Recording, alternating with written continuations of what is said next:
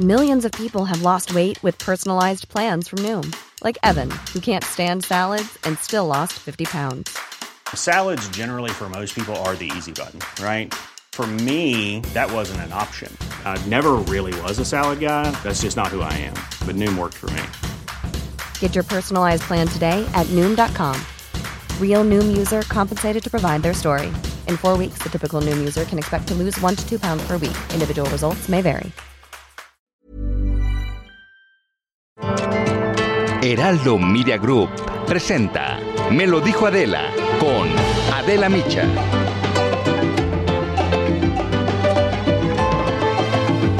En el restaurante Hunan de las Lomas, el plato de pato a la Pekín vale 1.030 pesos. Pero hay un comensal para quien el precio fue por muchísimo más alto. El exdirector de Pemex, que participó en esta trama de corrupción más grande de los últimos tiempos en América Latina, es el caso Odebrecht. Ayer, luego de casi 16 meses en libertad y pese a ser un criminal confeso, su proceso judicial tuvo un vuelco y le fue dictada la prisión preventiva justificada. En la audiencia, el juez Artemio Zúñiga dio un mes más de prórroga a Emilio Lozoya para que consiga más pruebas, pero en un hecho inédito, la dependencia que encabeza Alejandro Gertz Manero solicitó por primera vez desde su extradición a México en julio del 2020 la prisión preventiva para el exfuncionario y declaró improcedente ya el criterio de oportunidad.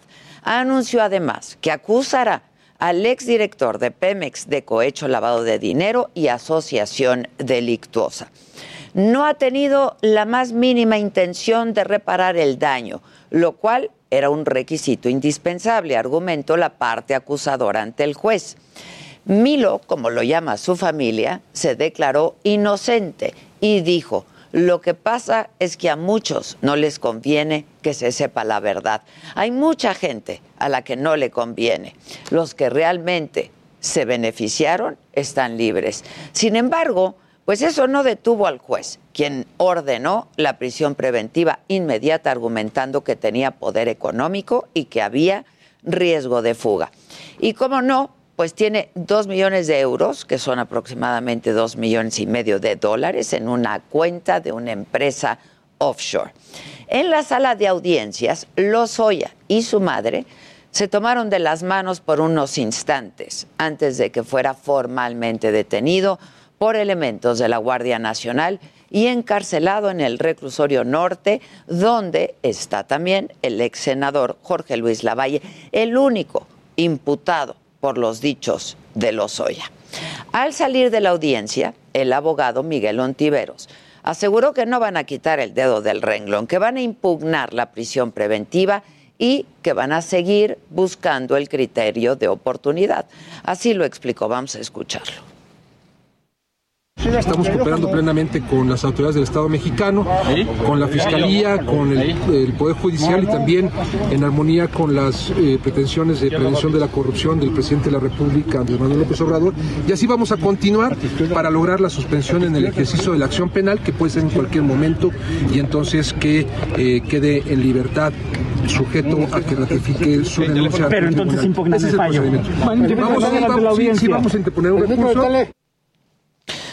El abogado Ontiveros también lleva el proceso de la madre de Emilio Lozoya, quien involucró en el caso de Brecht. Para ella también quieren el criterio de oportunidad y evitar el ejercicio de la acción penal.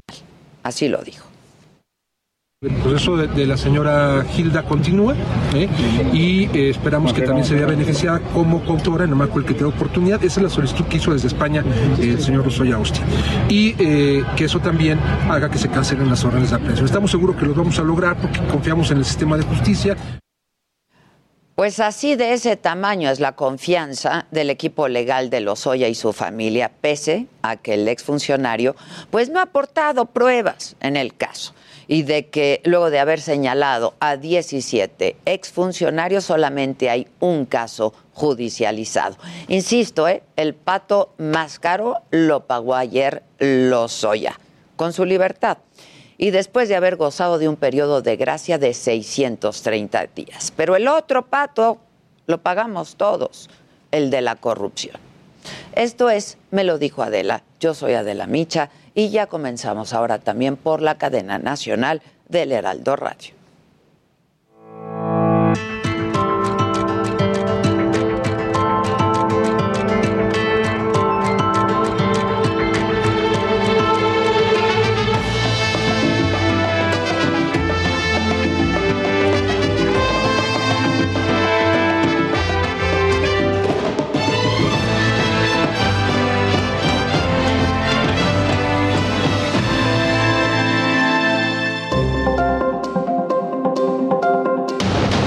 Emilio Lozoya pasó su primera noche en la cárcel luego de una audiencia de seis horas y 15 meses después de su detención. Dictaron prisión preventiva justificada al exdirector de Pemex. El titular de la Unidad de Inteligencia Financiera, Santiago Nieto, reconoció el trabajo de la Fiscalía. En Michoacán, familiares y amigos despiden a los 11 jóvenes que fueron asesinados en Tangamandapio. Las víctimas eran jornaleros, deportistas y estudiantes. Adrián López, fiscal del Estado, descartó que los muchachos hayan sido parte del crimen organizado. Eran, dijo, personas inocentes. La jefa de gobierno de la Ciudad de México, Claudia Sheinbaum, descartó estar en campaña luego de que el fin de semana acudió a diversas tomas de protesta de las nuevas gobernadoras de Morena. El PAN no está fracturado, no tiene una actitud derrotista, dijo la senadora Kenia López, después del audio filtrado de Marco Cortés donde dice que solo ganarían una de las seis gubernaturas el próximo año. Estados Unidos preocupado por la reforma eléctrica presidencial. El embajador Ken Salazar se reunió con funcionarios para hablar del tema. Mientras tanto, legisladores se contradicen en la fecha de su discusión y aprobación. Reino Unido aprobó la primera píldora contra COVID-19. Recomiendan tomarla durante los primeros cinco días después de presentar síntomas.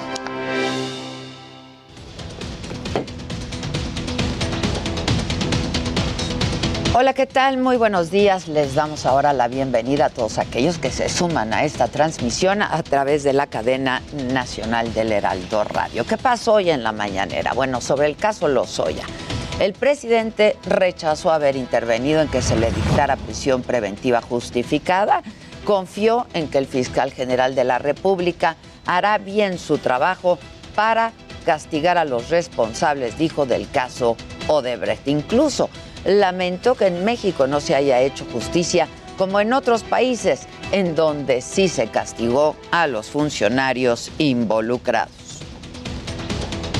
Sabe que es un momento histórico el que estamos viviendo. Más él es una gente, eh, repito, íntegra y ya mayor y yo estoy seguro que va a querer terminar el último tramo de su vida, que espero sea largo, eh, con dignidad. Bueno, para hablar de este caso, eh, vamos a hacer contacto ahora con el doctor Javier Martín. Él es profesor y coordinador de la licenciatura en Derecho del CIDE. ¿Cómo estás, Javier? Hola, ¿qué tal, Adela? Pues con el gusto de saludarte a ti y a todos quienes nos ven y nos escuchan. Igualmente, Javier, me da gusto saludarte y te agradezco que estés de nuevo en este espacio. Javier, ¿cómo entendemos lo que ocurrió ayer? Así en, pues, algunas pinceladas, digamos. Mira, Adela, yo lo que te diría, lo, lo que vimos el día de ayer por desfortuna es una fiscalía que responde mucho más a las presiones del presidente de la República que a su deber de investigar con imparcialidad la comisión de delitos. Es muy significativo que durante más de un año Emilio Lozoya haya tenido pues un trato que casi casi podríamos calificar eh, de preferencial. Pues esta es una persona, eh, Emilio Lozoya, que antes de servidor pública tenía una enorme capacidad económica, eh, que una vez que se iniciaron las investigaciones por posibles actos de corrupción, pues fue prófugo de la justicia, salió del país, se le estaba escondiendo a las autoridades y sin embargo, por un posible acuerdo que todavía podría realizar con la Fiscalía, lo que técnicamente se conoce como el criterio de oportunidad, a Emilia Lozoya, a pesar de que creo que existía un claro riesgo de fuga, pues se le dio ese trato que le permitió, por ejemplo, pues ir a cenar a un muy famoso eh, restaurante a plena luz eh, del día, estar acompañado ¿no? de, personas también, digamos, con una posición económica eh, relevante. ¿no? Todo cambió, por desgracia, Adela, no de nueva cuenta porque las investigaciones avanzaran, no porque la fiscalía tratara de presionar a Lozoya para que realmente aportara estos elementos de prueba o datos de prueba para poder investigar otro tipo de delitos eh, más graves, que es así como funciona el criterio de, de oportunidad. No, esto cambió no por estas razones, esto cambió simple y sencillamente porque al presidente de la República le pareció poco decoroso, le, pareció incluso una provocación que Emilio Lozoya estuviera comiendo en un restaurante de lujo. Eh, ¿Qué fue lo que hizo la fiscalía? Pues dio, déjame ponerlo así, Adela, un giro de 180 grados. ¿no? Ya no quiso que se le dieran más prórrogas a Emilio eh, Lozoya, decidió solicitar que se le cambiara ese brazalete electrónico que tenía y que lo tenía relativamente libre por una prisión eh, preventiva, ¿no? Y a final de cuentas, el juez que está conociendo de este proceso coincidió con la fiscalía. De hecho, recordó que él hace más de un año incluso había eh, sido de alguna manera como sorprendido por la fiscalía, pues él consideraba que este caso sí ameritaba que Lozoya estuviera en la prisión. Y eso cambia. Eh, tenemos ahora un escenario, ¿no? Durante 30 días donde Lozoya todavía va a poder seguir eh, recopilando posible información. Con eso se cerraría formalmente la etapa de investigación y luego nos iríamos, si las cosas no cambian, eh, eh, Adela a las otras dos etapas del proceso eh, penal, a la etapa intermedia o, de preparación de pruebas y después eventualmente ya podríamos llegar a un este, juicio oral. creo que en general podríamos decir que es una buena noticia que se le meta velocidad al caso Lozoya, porque pues, en este año y medio realmente no hemos visto mayores avances, pero sí es muy lamentable, y hay que decirlo, Adela, que esto sea mucho más por las presiones del presidente de la República que por un deber diligente, digamos, un funcionamiento adecuado de la Fiscalía. Creo que así lo podríamos sintetizar, Adela. Ahora, este, pareciera que todo fue por esta cena, ¿no? Como, como dices tú, en la que la verdad, pues no hizo nada que no pudiera hacer, ¿no? Totalmente, Adela, totalmente. O sea, digamos, eh, el hecho de que no se le haya dictado la prisión preventiva a Lozoya y solo se le haya puesto un brazalete, ¿no? Y la obligación de firmar cada 15 días ante el juez, pues precisamente era para eso, para que él pudiera desarrollar en términos generales, obviamente pues no podía salir de cierta zona geográfica y demás, pero pues la finalidad era esa, que él pudiera estar este, libre, ¿no? No hay nada de extraordinario en que una persona en una condición así vaya a comer a un lugar eh, eh, público, ¿no? Y aquí lo paradójico es que la fiscalía de alguna manera trata de utilizar esta famosa cena como un elemento para justificar el posible riesgo eh, de fuga, ¿no? El día de ayer escuchamos en repetidas ocasiones, ¿no? Por parte, ¿no? De quienes ahí representaban a la fiscalía, pues que esto demostraba que Lozoya tenía amigos muy poderosos, por ahí luego salió la WIFA a decir que además tenía una cuenta eh, por ahí. En Pero eso ya se sabía también, ¿no? Estaba incluido en el expediente esa cuenta. Ya se sabía o se debía saber, Adela. Es decir, sería muy raro, ¿no? Que después de más de un año de repente le encuentren una cuenta Emilio eh, Lozoya que antes no pudieron haber conocido o no pudieron haber eh, congelado. Hombre, y vaya, Emilio Lozoya es, es una persona que tenía una enorme capacidad económica antes de ser director general de Pemex. Eso también este, lo sabíamos. Que esté en un lugar público, cenando en un restaurante eh, caro con otras personas que también tienen una gran capacidad económica, tampoco es algo fuera de para una persona como, eh, como él. Entonces, de nuevo cuenta, aquí lo que estamos viendo son mucho más pretextos políticos que se tratan, déjame ponerlo así, de disfrazar como argumentos jurídicos para dictar algo que se debió haber decidido, Adela, desde hace muchísimo tiempo. Es decir, yo creo que sí es perfectamente razonable pensar que Emilio Lozoya, ¿no? Por su capacidad eh, económica, por el hecho de que ya se había eh, fugado con anterioridad y estaba prófugo de la, de la justicia, pues yo creo que eso puede darnos elementos para justificar que quizá en su caso sí se justifica que, que esté en prisión. Pero desde la primera vez. Totalmente. Desde la primera vez. y yo tengo una pregunta. O sea, eh, el criterio de oportunidad. ¿Cuánto tiempo puede pasar sin que presentes una sola prueba, no? Y sigas, este, pues bajo un criterio de oportunidad. No, no, no, nos queda claro esto, ¿no? No, totalmente. Y ahí el gran problema, Adela, es que en el criterio de oportunidad la fiscalía tiene una enorme discrecionalidad, ¿no? Creo que podríamos incluso especular, no lo sabemos, pero sería posible pensar que si quizá no se ventila este tema de las fotografías, la cena y el pato que Pekín. Así podría seguir. Exactamente, pues posiblemente la fiscalía no se hubiera eh, opuesto a esta otra prórroga de 60 días que solicitó eh, Emilio Lozoya. Es más, te diría, Adela, el criterio de oportunidad se puede solicitar por parte de la Fiscalía hasta antes del auto de apertura a juicio. Entonces, todavía, ¿no? Durante lo que nos queda de la etapa de investigación y la siguiente etapa, que es de etapa intermedia o de preparación de pruebas, todavía podría volverse a dar la oportunidad a Emilio Lozoya a que se acoja el criterio de oportunidad. Y el criterio de oportunidad en términos generales tiene como tres condiciones, Adela. La primera es que se tiene que proporcionar información que sea relevante y eficaz para poder perseguir delitos no de una gravedad mayor. En segundo lugar, Emilio Lozoya se tiene que comprometer a comparecer en estos otros juicios que se sigan por estos delitos más graves. Y en tercer lugar, también se tiene que reparar el daño. Entonces, los abogados de Lozoya incluso el día de ayer seguían insistiendo que ellos estaban eh, colaborando, incluso emitieron un comunicado donde dijeron, hombre, nosotros seguimos trabajando en el criterio de oportunidad con la Fiscalía e incluso con la Presidencia de la República, así lo dice tal cual el comunicado de sus, de sus abogados.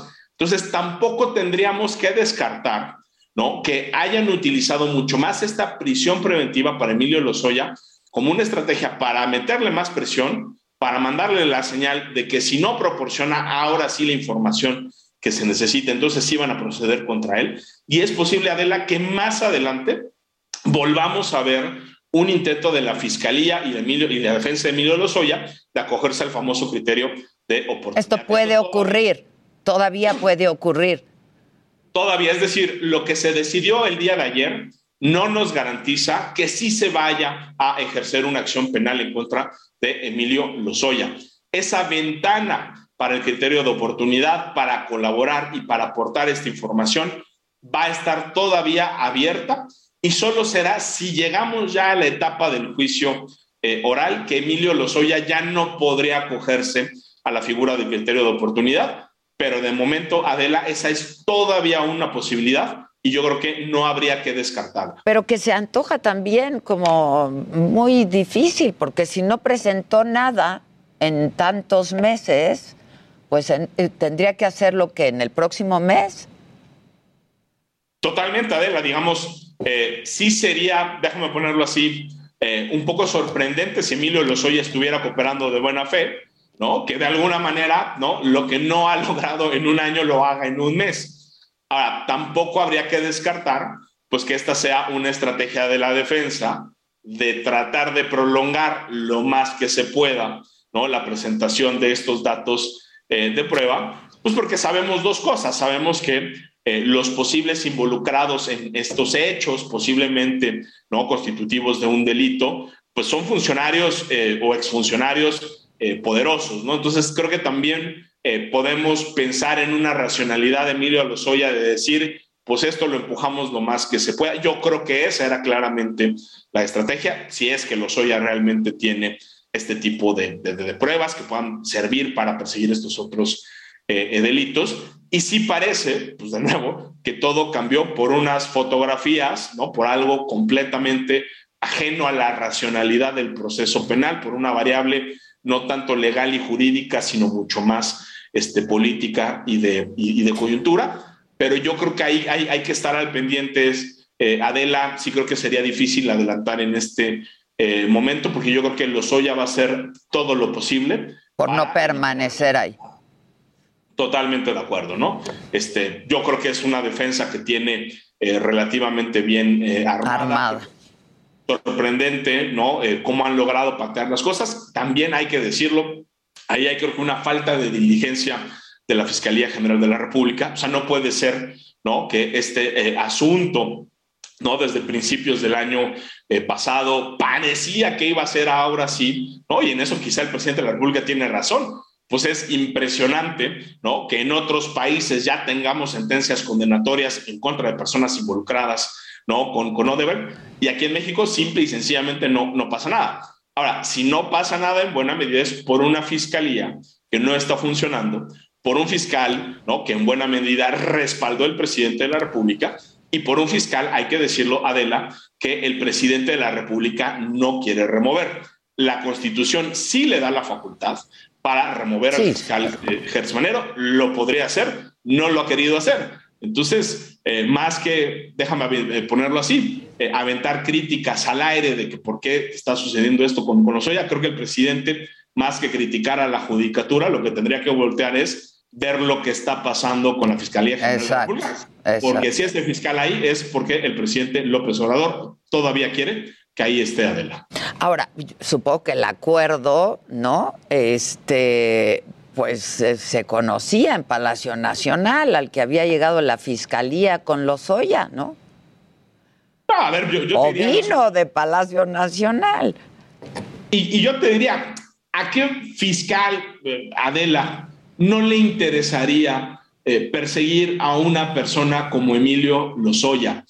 Que no pertenece ya, déjame ponerlo así, ni al partido dominante, ni es cercano mucho menos al presidente de la República. Emilio Lozoya representa en esa retórica del presidente de la República y de la cuarta claro. transformación, pues simple y sencillamente a uno de los integrantes de la mafia del poder, ¿no? Más allá de si se demuestra o no la culpabilidad, esa es la retórica que están impulsando. Un fiscal que fue nombrado ya prácticamente por estas nuevas mayorías eh, políticas, que se mantiene en el cargo hasta en tanto el presidente de la República y el Senado no digan que se tiene que ir. Pensaríamos, Adela, que debería de tener todos los incentivos, pues, es decir, no solo eh, la obligación constitucional de perseguir con imparcialidad eh, a, posibles delincuentes, sino también incentivos políticos para que lo haga. Y el fiscal Hertz no lo está haciendo. Entonces, ahí hay algo, eh, eh, Adela, que creo que eh, va más allá de esta dimensión política, que es muy claro. Yo creo que el cambio de posición de la Fiscalía evidentemente responde a estas presiones que hemos estado viendo por parte del presidente de la República, pero también ahí hay otra dimensión, Adela, que puede ser incluso más preocupante, que es esa falta de capacidades que tiene la Fiscalía General de la República para investigar con seriedad incluso los casos más evidentes donde hay una posible comisión de delitos en las más altas esferas del gobierno. Y no lo estamos viendo. Y otra vez, pues la justicia a discreción, ¿no? Totalmente. porque yo te diría, eh, Emilia Olozoya estuvo más de año y medio en su casa con un brazalete eh, electrónico, aun cuando se había fugado, aun cuando tiene una enorme capacidad económica, y nada más pongo un ejemplo, no digo que sea culpable o que sea inocente, eso lo tendrá que decidir un juez, pero el caso de Rosario Robles, Rosario Robles se presentó de manera voluntaria ante eh, el, juez, no es ni de cerca una persona que tenga la capacidad económica de Emilio eh, Lozoya. desde el inicio, ¿no? Dispuesta a enfrentar los cargos que se le imputan. Y a Rosario Robles todavía la tenemos en prisión eh, preventiva justificada eh, con argumentos que han sido muy cuestionados, incluso por ahí se dijo que había sacado esta famosa segunda eh, licencia con una dirección eh, diferente, que si me preguntas, oye, este, que de repente dos personas den dos domicilios diferentes para sacar un dominio, hombre, yo quiero que todos pensemos en nuestras identificaciones, estados. Claro, claro, claro. Puede suceder. ¿Esto te implica un riesgo de fuga? Yo creo que no. Y sin embargo, Rosario Robles, ¿no? con quien el presidente, pues hay que decirlo, tiene diferencias políticas eh, muy de lejos, pues prácticamente desde que estaban en el, en el, en el PRD, en algún momento llegaron a, a rivalizar, pues ella sí está, ¿no? Privada de su libertad, no ha habido recurso eh, judicial que la pueda eh, liberar y en cambio a Lozoya, hasta antes de que se fuera a la famosa cena, pues sí estaba teniendo un trato que, lo podemos decir abiertamente, era muchísimo más favorable que se dio a Rosario Robles. ¿Qué tenemos? Pues eso, Adela, una procuración de justicia que es parcial y recordemos que procuración de justicia que es parcial no es una procuración de justicia. De justicia. Javier, como siempre, muchas gracias. Te agradezco mucho. Al contrario. Gracias. Muchas gracias. Es el doctor Javier Martín Reyes. Eh, vamos a hacer una pausa y les adelantaba que justo hoy se cumplen dos años del atentado contra la familia Lev. Continuamos en Me lo dijo Adela.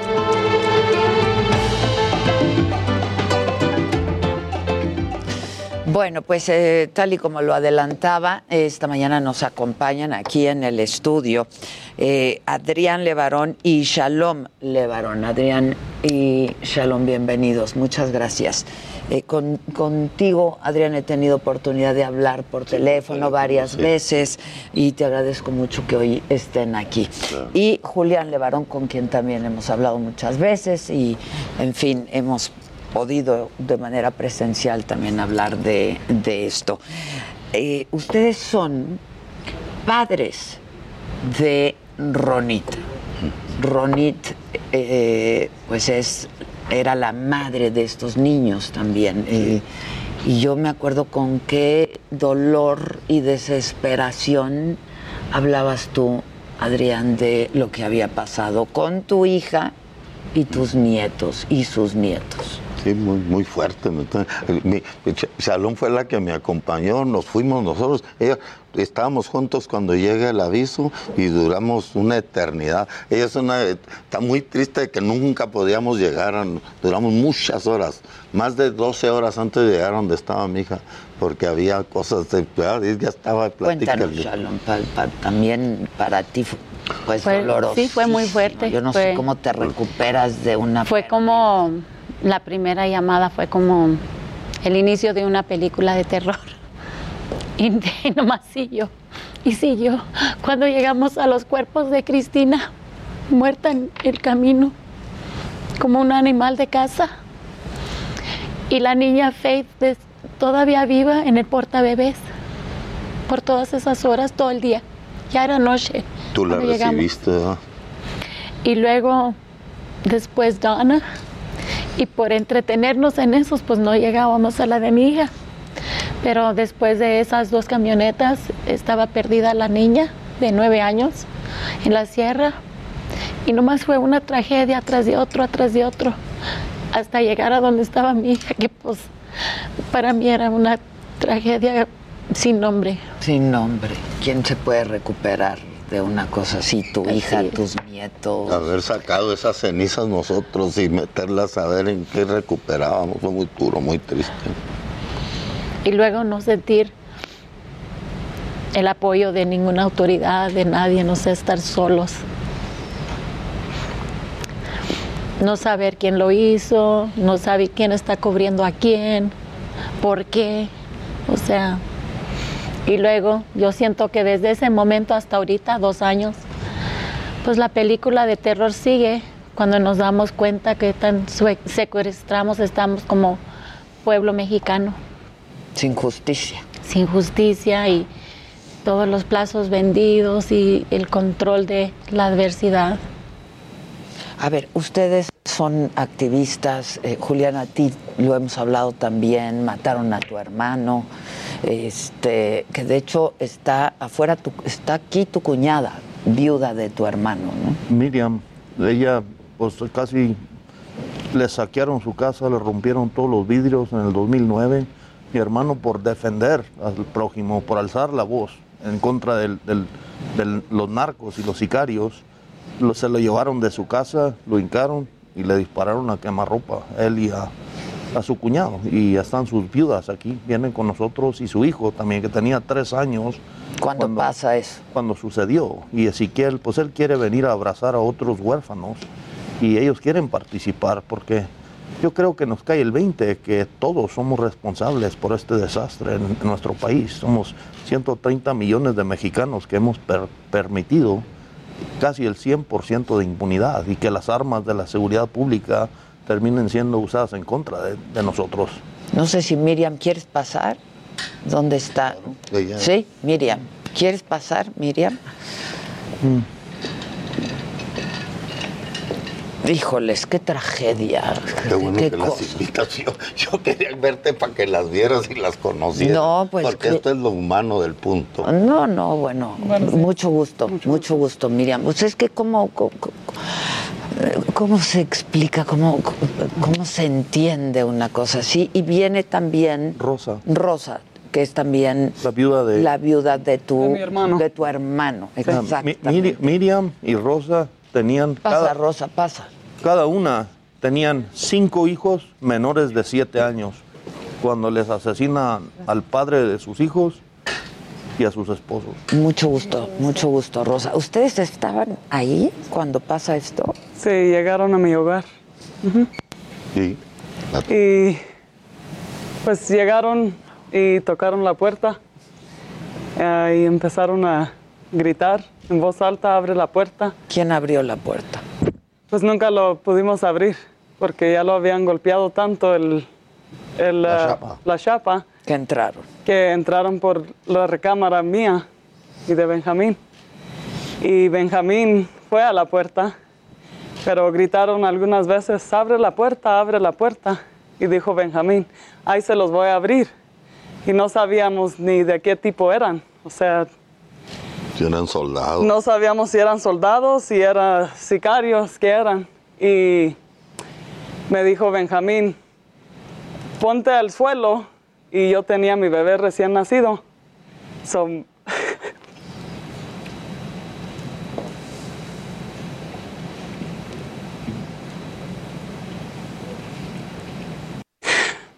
yo me voy al suelo con mi bebé.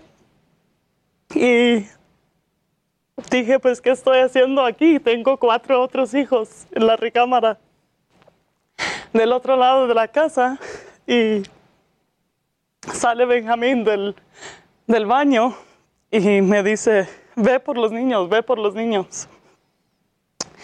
Y en eso, él salió de la recámara para ir hacia la puerta principal y, y es cuando quebraron el, el vidrio del- de la recámara, la ventana. Y pues yo salí atrás de él. Y en la entrada, pues es un pasillo de la entrada y la puerta de atrás. Y pues yo vi para ver si podía correr hacia el otro lado de la casa. Y yo lo vi ahí hincado en la puerta. Y había un sicario ahí también vestido como policía.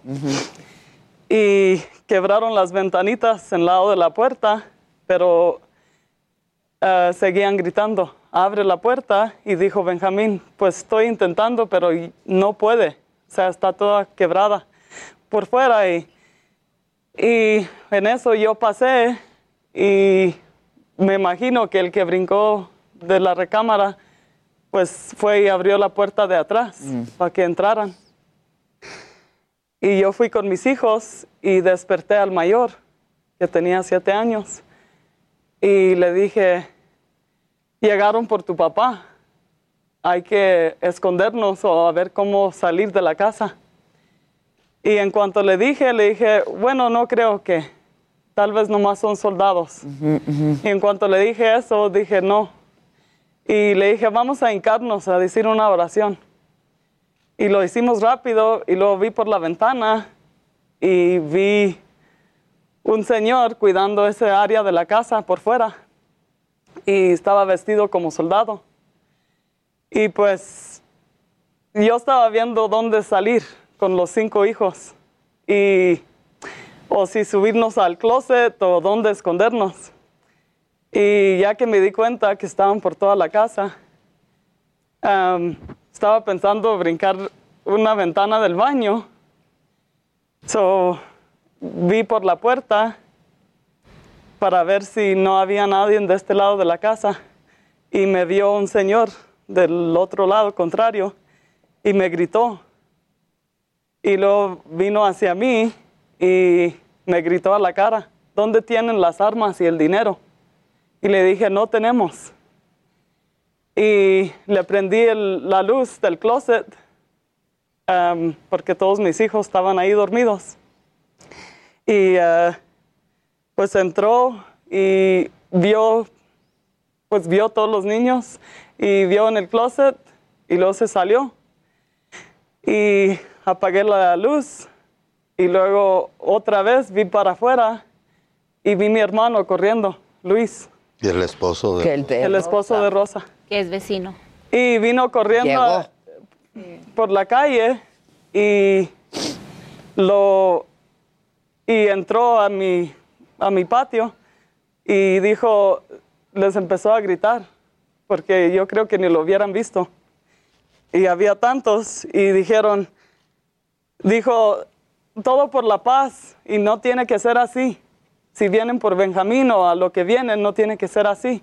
Y pues lo callaron bien rápido uno de los soldados que era sicario pero así estaban vestidos, unos como federal y otros como soldados y otros nomás vestidos normal, como cualquier gente.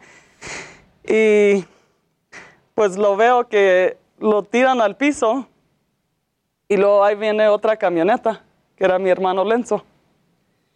Y luego gritaron, ahí viene otro. Y empezaron a disparar. Y pues sí lo llegaron a balasear, pero no se mató, gracias a Dios. Y pues le dije a mi hijo, oh, ya vienen todos, o sea, toda la familia. Y yo sentía que pasaron horas, pero todo pasó en siete minutos.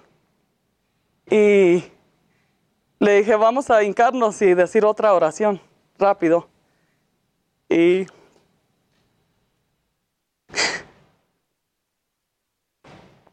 Y en eso, pues vi para afuera de la puerta otra vez. Y vi otro señor del mismo lado. Estaba saliendo de un pasillo de la casa y me gritó y vino, vino corriendo. Y yo me quedé ahí parada en la puerta, no me moví, pero sí estaba adentro de la recámara. Y vino y me gritó, ¿dónde tienen el dinero? Y le dije, mi bolsa está en la cocina, ve por él, pero déjanos en paz. Y, y ya me empezó a, es- pues metió sus manos eh, y estaba, ¿dónde tienes tu arma? Y le dije, yo no tengo arma. Y le prendí la luz del closet. Y pues entró y me empezó a manosear y, y pues me quería violar.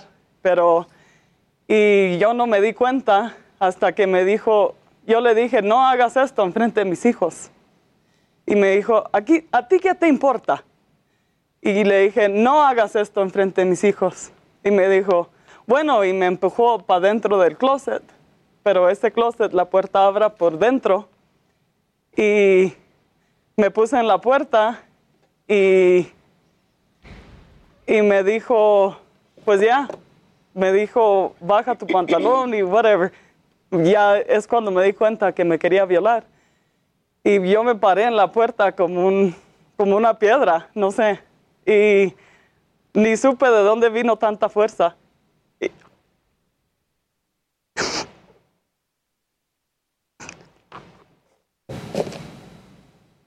le dije,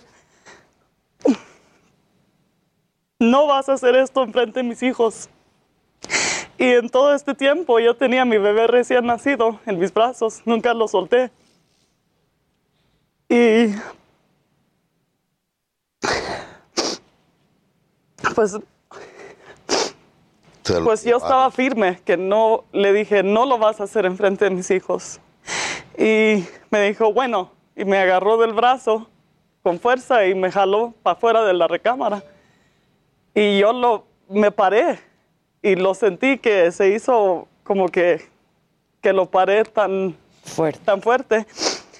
Y me volteó y me vio y me dijo, como, pues, ¿qué haces? Y lo vi a los ojos y le dije, yo no quiero dejar a mis hijos. Y en ese tiempo ya estaban todos gritando, ya vamos, ya vamos, ya vienen muchos. Y, Los de afuera estaban gritando. Sí. O sea, como que iban a... y había cuatro camionetas alrededor de mi, cas- de mi casa. Y um, pues subieron a Benjamín por atrás de mi casa en una camioneta y luego Luis, mi hermano, lo subieron en una troca. Y pues ya se me soltó el Señor y, y se fue. Y yo vi otra vez por la ventana para ver si veía algo. Y vi que llegó mi mamá en su ven. Y en esto veo los dos señores que estaban adentro, que les estaban gritando, ya los vamos a dejar. Y se reversió, rever- se puso en reversa la troca, chocaron mi pared y porque gritaron, ya llegó otra. Y mi mamá se baja de la camioneta Estaba llegando gente de la familia. a apoyar. y mi mamá ya se había bajado y pues ellos ya se iban. Y los dos, vi los dos señores de la esquina de mi ojo subirse a la, corriendo hacia la troca y brincaron para arriba y pues los llevaron como dos kilómetros. Y en la brecha, pues ahí los mataron a los dos, a Luis y a... Quemarropa. Y yo no sabía si Estaba vivo. sí. si estaba vivo Lenzo, si estaban vivos. Yo nunca me entró a la mente que los iban a matar. Y pues pasaron poquito tiempo y ya llegaron. Pues en cuanto pasó eso y se salieron, yo le hablé a mi suegro, al papá de Benjamín ¿Y a mí? y a Julián. Bueno, primero hablé a Julián porque él estaba más lejos, estaba en Nuevo Casas Grandes. Y, y le hablé a otro tío de Benjamín y luego le hablé a su papá y le dije, llegaron a la casa, destruyeron todo y todo esto pasó y él ni me dejó hablar. Dijo, ahí voy para allá. Y llegaron y pues él habló a todos los que habló y pues llegaron mucha gente de nuestra gente. Y yo creo a Se- los se cree 20 que lo- minutos. se cree que los mataron porque ahí venían. Entonces los Sí, si no los, yo creo si no hubiera venido tanta familia que los hubieran desaparecido y tal vez tuviéramos hoy 12, di- 12 años después todavía. Y pues reg- regresaron mis hermanos y los señores a avisarnos que ya los hallaron, pero que están muertos, los mataron. Cuatro, cuatro Cuatro balazos en ¿Quién los cada. encontró, Julián? Mi primo, o sea, los dejaron tirados en una brecha. Un sobrino mío. Y esto sucede todos los días a familias en todo el país. Nosotros estamos aquí porque no hay, no hay solución que no sea la unidad de todo el país para empezar a exigirle a la autoridad. Y ustedes han estado pidiendo eso y bueno, pues eh, supongo que para ti también fue terrible, este, ¿no? Una, una viuda con niños que se quedan huérfanos y que como dices, Julián, son historias que se repiten muchísimo. 12 años, 12 años y nunca ni una persona ha sido sentenciada. Nosotros, nosotros sabemos quiénes fueron y hay videos con las caras de los que participaron. Y la autoridad, 100% de impunidad. Y en el caso de ustedes se cumplen dos años. Dos años. de- Dos años. Y es por eso que este aniversario luctuoso queremos nosotros. Hace cuenta que nosotros venimos a entregarle a México nuestro dolor, hombre. Es, estamos en una noche de duelo y sentimos que en esto va a, haber, va, va a surgir cierta esperanza. Porque la esperanza nosotros nomás la vemos en el caminar, hombre. ¿Qué más?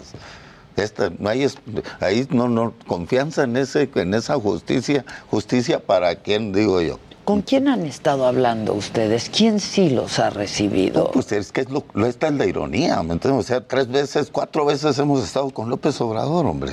Te ha ido tres veces al rancho en el, nuestro caso. Nos ha recibido el fiscal, nos ha recibido. eh, Nosotros ya, ya, te- ya llegamos a la Fiscalía Federal a las seis, o ahora la famosa FEMDO, como pues, ya somos habituales porque somos víctimas que investigamos. El senador. 100 personas todos los días, más que en cualquier tiempo en toda la historia, están siendo asesinados hoy.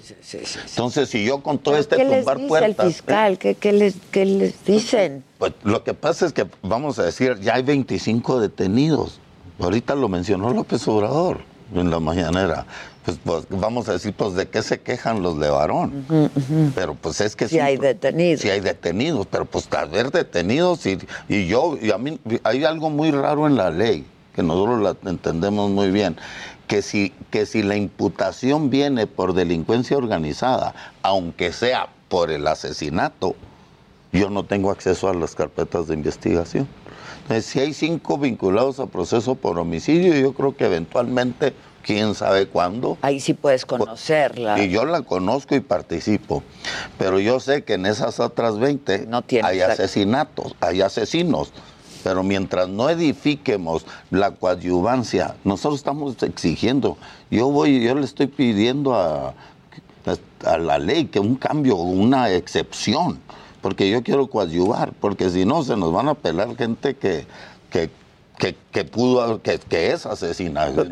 y en el caso de ustedes, Sí. ¿saben algo? ¿Tienen información de quién pudo hacer eso? Muchísima. No, pues claro, pues nosotros nos conocemos mucho, muy... no, hay ahorita 12 órdenes de aprehensión, fíjate. Ah, Esto es increíble lo que te voy a decir. Hay orden- 12 órdenes de aprehensión y hay un, un vecino, un, un municipio vecino, se llama el 29, le dicen, ¿no? Entonces, ya sabemos, tiene dos- un año y medio, dos años, mucho la orden de aprehensión contra él. Y el otro día en la fiscalía me dicen, oye, pues, necesitamos po- poca ayuda, datos de, de la gente local. O sea, si me entiendes, que nos piden a nosotros que hacemos Al, al- al rato el mismo ciudadano termina siendo el que La tiene que investigación, hacer el sí, jale. la Pero investigación. de eso se trata. Entonces, en ese proceso es la invitación de esta tarde, hombre, que vengan a que descubramos que no hay otra. Porque si yo, la, la única justicia que hemos encontrado en el caso de, de ellas dos viudas de Benjamín, la única justicia que yo he visto así que me llega al alma es la participación de Julián en esa búsqueda. O sea, nosotros vivimos este proceso de justicia todos los días. Todos los días caminamos tantito, porque si no, pues es la única. Adela, mira, el presidente de Estados Unidos literalmente amenazó con mandar soldados a México sobre esta masacre. Y si, este, acuerdo, si, si después de dos años, en este caso, ni una persona ha sido sentenciada, de más de 100 que le dispararon 3.500 veces a tres madres de familia en un camino, si para este caso no hay justicia, es que el sistema está totalmente fracasado y exige el monopolio en la seguridad y el monopolio en la justicia y más bien existe para prohibirnos acceso a, a- lo que, o sea, la defensa de la vida y la propiedad. Nosotros venimos de la tradición de Estados Unidos en el que el derecho a la vida es un derecho que viene de Dios. No necesitamos el permiso del gobierno para defender la vida. El gobierno existe para eso. Y cuando no lo hace, pues al último somos 130 millones de mexicanos los responsables de tener a estos imbéciles ahí. Ahora, cuando ustedes me dicen, pues sí nos conocemos y sabemos quiénes son y quiénes pudieron ser, ¿por qué contra ustedes? Pues que es contra todos, hombre. Ese es el, punto. El, el porque pueblo nosotros. mexicano está secuestrado. Ve- vendieron la plaza. han dado o sea. Lo, en- lo entiendo. El país entero. Lo entiendo, Shalom, pero el, el caso de Es que, mira, esta tragedia. Ya, a mí me gustaría cambiártela tantito. ¿Por qué contra nosotros? Es que nosotros sí hicimos visible el problema. El problema. Y por ese ser. Entonces, no- nosotros no es que nos. Nosotros somos como otros mexicanos que matan. La diferencia ahorita, estamos aquí contigo, Adela, porque no nos hemos rajado de seguir y seguirle. Entonces, sí es muy expuesto el problema. Y por tu- se puede decir, ¿por qué contra nosotros? Pues es contra todos los mexicanos. Pero son 100 al día. Mientras estamos hablando, un mexicano está matando a otro mexicano. Sí, sí, sí. Esto es una... Yo siento que cada vez que matan a otro, me vuelven a matar a mi hija. Por eso le decimos Ronita vive. Este, este, este momento es Ronita vive. Tú eres Ronita porque Ronita vive. Somos Eh, todos, Ella, somos ella vive todos. en ti, mija. Y en esta presentación, para mí, me dio gusto que nos recibas y Pues, que ¿cómo escuches no? a ella. contrario. Porque, por- para que llevemos este mensaje de esperanza. Porque estamos por los, los huérfanos, cinco huérfanitos, cinco huérfanitos. Mi hija dejó tres huérfanitos. Eh, tu, tu prima Dana, ¿cuántos dejó? Huérfanos. Tenía tres hijos, le mataron a dos, tiene 11 11 que le huérfanos. sobrevivieron. Y luego la, y Faith, digo, la niña Cristina, dejó seis huérfanitos, te- dejó al papá con sus seis hijos y, y a ella no le mataron ni un hijo. Y, y de pecho, estaban de dando No, no. los niños. A ver, este, rápido, díganme, ¿qué va a pasar hoy antes de que nos tengamos que ir?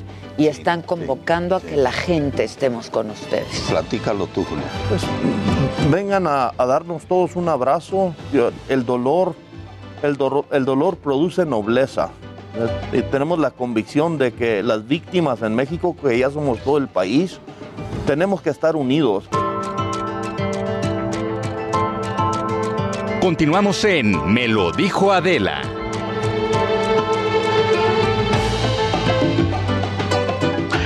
Todos, ¿ya conoces la app de San Pablo Farmacia? Es una gran opción a la hora de comprar. Mi esposa siempre pide sus dermocosméticos, cremas, protectores solares y geles limpiadores para la piel. Y como le gusta cuidar de su bienestar, ahí encuentra también suplementos y vitaminas. Hay algo que me encanta y es que además de medicamentos, también encontrarán productos para bebés. En estos tiempos, San Pablo ha sido un gran aliado, pues puedes pedir pañales y fórmulas infantiles sin salir de casa. Y claro, utilizar Club Salud, su programa de lealtad, donde en la compra de productos participantes, estos se acumulan y después de cierta cantidad, según la mecánica, te llevas un producto sin costo. Muy bueno para quienes hacen compras recurrentes. No esperes más. Entra a la tienda de aplicaciones de tu teléfono, busca San Pablo Farmacia, bájate la app y santo remedio. Además, cuenta con envíos gratis. Recuerden consultar términos y condiciones en los envíos en farmaciasanpablo.com.mx. Ahora ya sabes, con San Pablo Farmacia, bájate la app y santo remedio.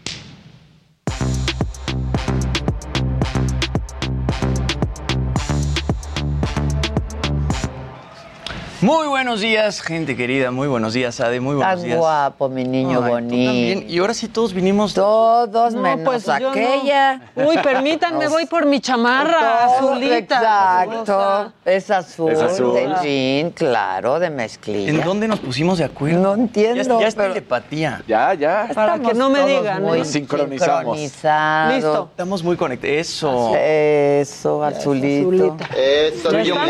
Eso, Ya, Tili. todos de Está azul. bien Ya padre, estamos, no sé por qué te la habías quitado. Pues para, no sé. Y hace frío hoy. sentí muy bombacha, pero ya está, estamos en azul. Estamos en azul. Estamos en azul. Cuéntanos, Jimmy. Oigan, pues ayer estuve platicando con la actriz argentina y chica Almodóvar, Cecilia Roth, y bueno, hablamos de un nuevo proyecto de E! Entertainment que se llama Voces. Es el primer documental latinoamericano de empoderamiento femenino que bueno, va a buscar romper los cánones y estereotipos de belleza. Esto, pues tanto en el mundo de la actuación como en las trincheras de las 350 mujeres que aparecen en la producción. Así que, ¿les parece vamos, que vayamos a ver? Sí, qué ade- fue lo que me aparte yo la adoro a Cecilia. Es qué buena. espectacular y se acordaba, se acuerda de Te ti muy bien. dije, es que tuvimos Sí. una gran entrevista, la verdad. Sí, la recuerda. Vamos a ver lo que me dijo.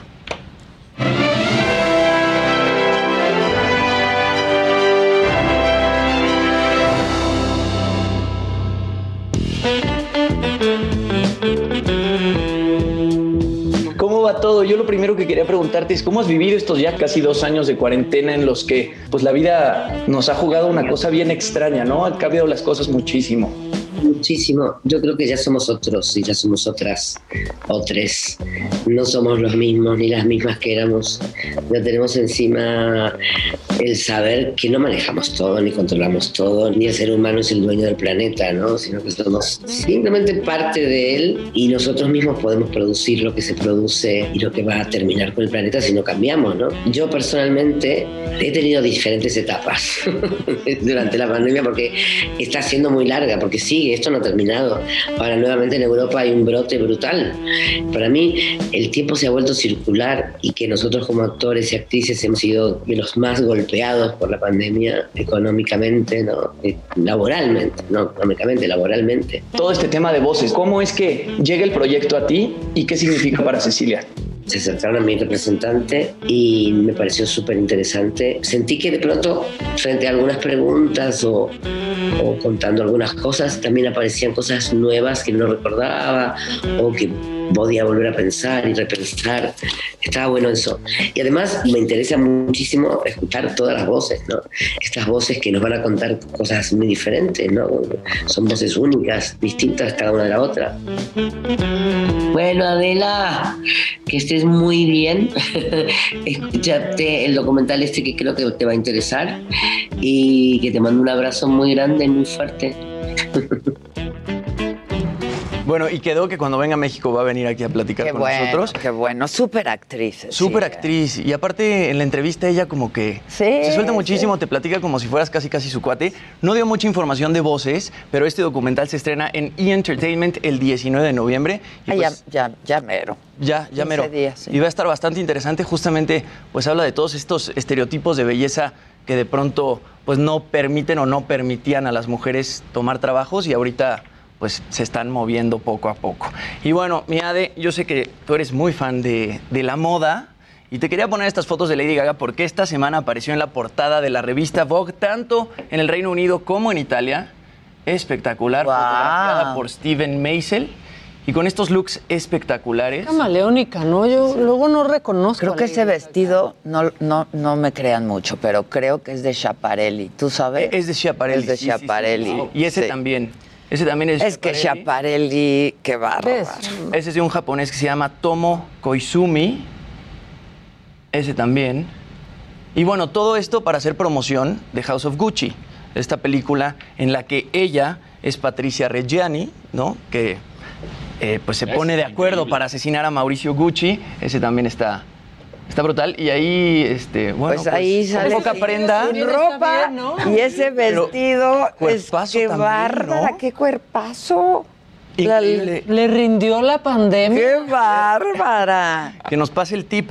Pero bueno, justamente lo hizo para promocionar esta película House of Gucci, donde ella interpreta a Patricia Reggiani, esposa de Mauricio Gucci, eh, bueno, que contrató a un sicario en 1995 justamente para asesinarlo. Y ella dice en la entrevista en la revista Vogue que en el momento en el que ella se tiñe el pelo este, de negro o de café, que así lo tenía Patricia Reggiani, que en ese momento pues a ella le entra la inspiración y le empieza a salir el, el- el acento italiano, Italiano. Y, y- y se convierte realmente en esta mujer. La película estrena el 26 de noviembre y todo el elenco está muy cool. Sale Adam Driver, Jared Leto, Al Pacino, Jeremy Irons y Salma Hayek también va a estar por ahí. mira. Que ella hace a Pina Auriema, que es la amiga vidente de Patricia, que bueno, también está involucrada en el delito y pues la meten a la cárcel también. Oye, muchos estrenos. Muchos buenos. estrenos. Hay muchas cosas. Quiero ir al cine, pero ya se me olvida. Hoy, hoy, voy, hoy en Saga, no se pierdan la entrevista con eh, Nacho Cano, que también estrena. Todo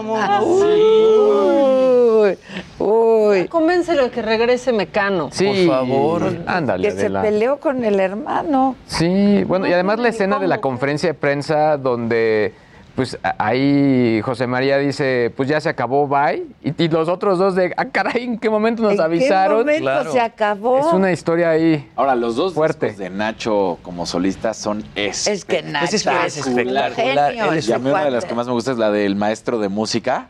La, la canción que tiene en el primero, este, espectacular. Es un genio ese Es un cuate, genio. la verdad. Sin duda. Ahora, Pues en la no- edición de La Voz de España del año pasado, eh, la chica que interpretó la de Vivimos Siempre Juntos fue a participar. Entonces, to- los cuatro en ese momento los jueces voltearon, le- les encantó y fue de, ah, cara. No, de hecho, más bien, no voltearon. Y ya cuando regresan dicen, es que yo soy la que cantó originalmente esa rola, ¿no? Y la, otra historia así de, ah, caray, no, no le pasó, no pasó nada con ella después de, de esa rola con Nacho. Ojalá y se juntaran, porque Ana Torroja también es impresionante. Ay, Cuando la Ana que aquí, no hay manera. Sí, que no hay Ana dijo forma. que no había manera. que no que había forma. Pues de menos la Ni bioserie. con la pandemia regresaron los bookies. Exacto. Que no regrese Mecano. Híjole, sí. OV7 Pues sí. tampoco regresó. OV7 tampoco. Este, a ver, eh, nos comentaban que había un incendio en el mercado de Sonora que parece que está fuerte. ¿Quién está? Israel, ¿verdad? Israel Lorenzana. ¿Estás ahí, Israel? Adela, muchísimas gracias.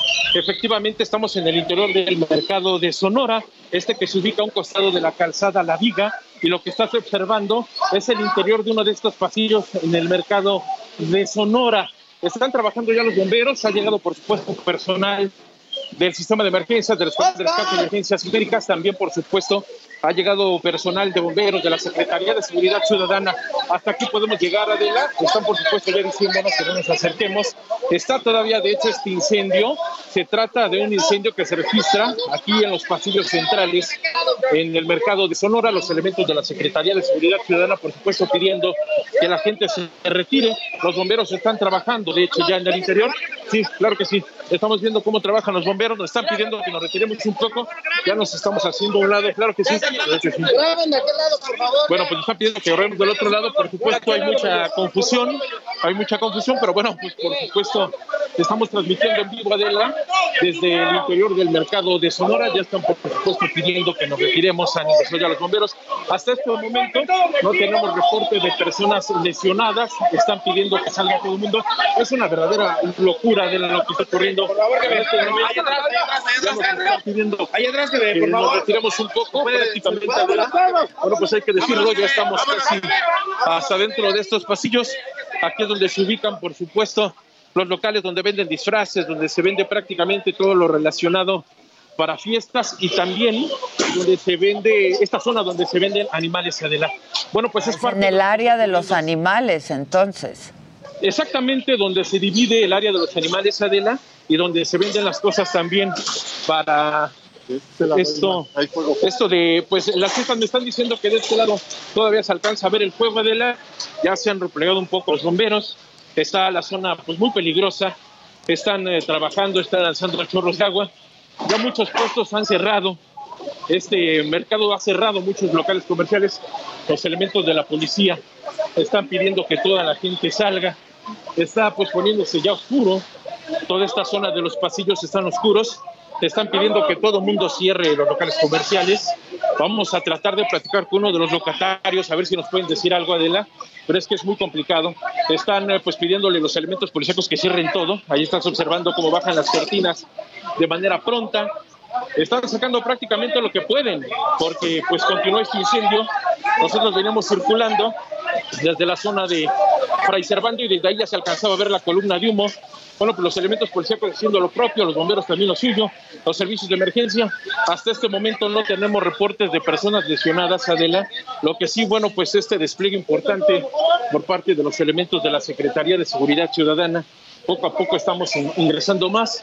Ya nos dicen que hay un riesgo de que pueda colapsar parte Bueno, pues de esta cuidado, Israel. Estamos observando. Adela, gracias, sí.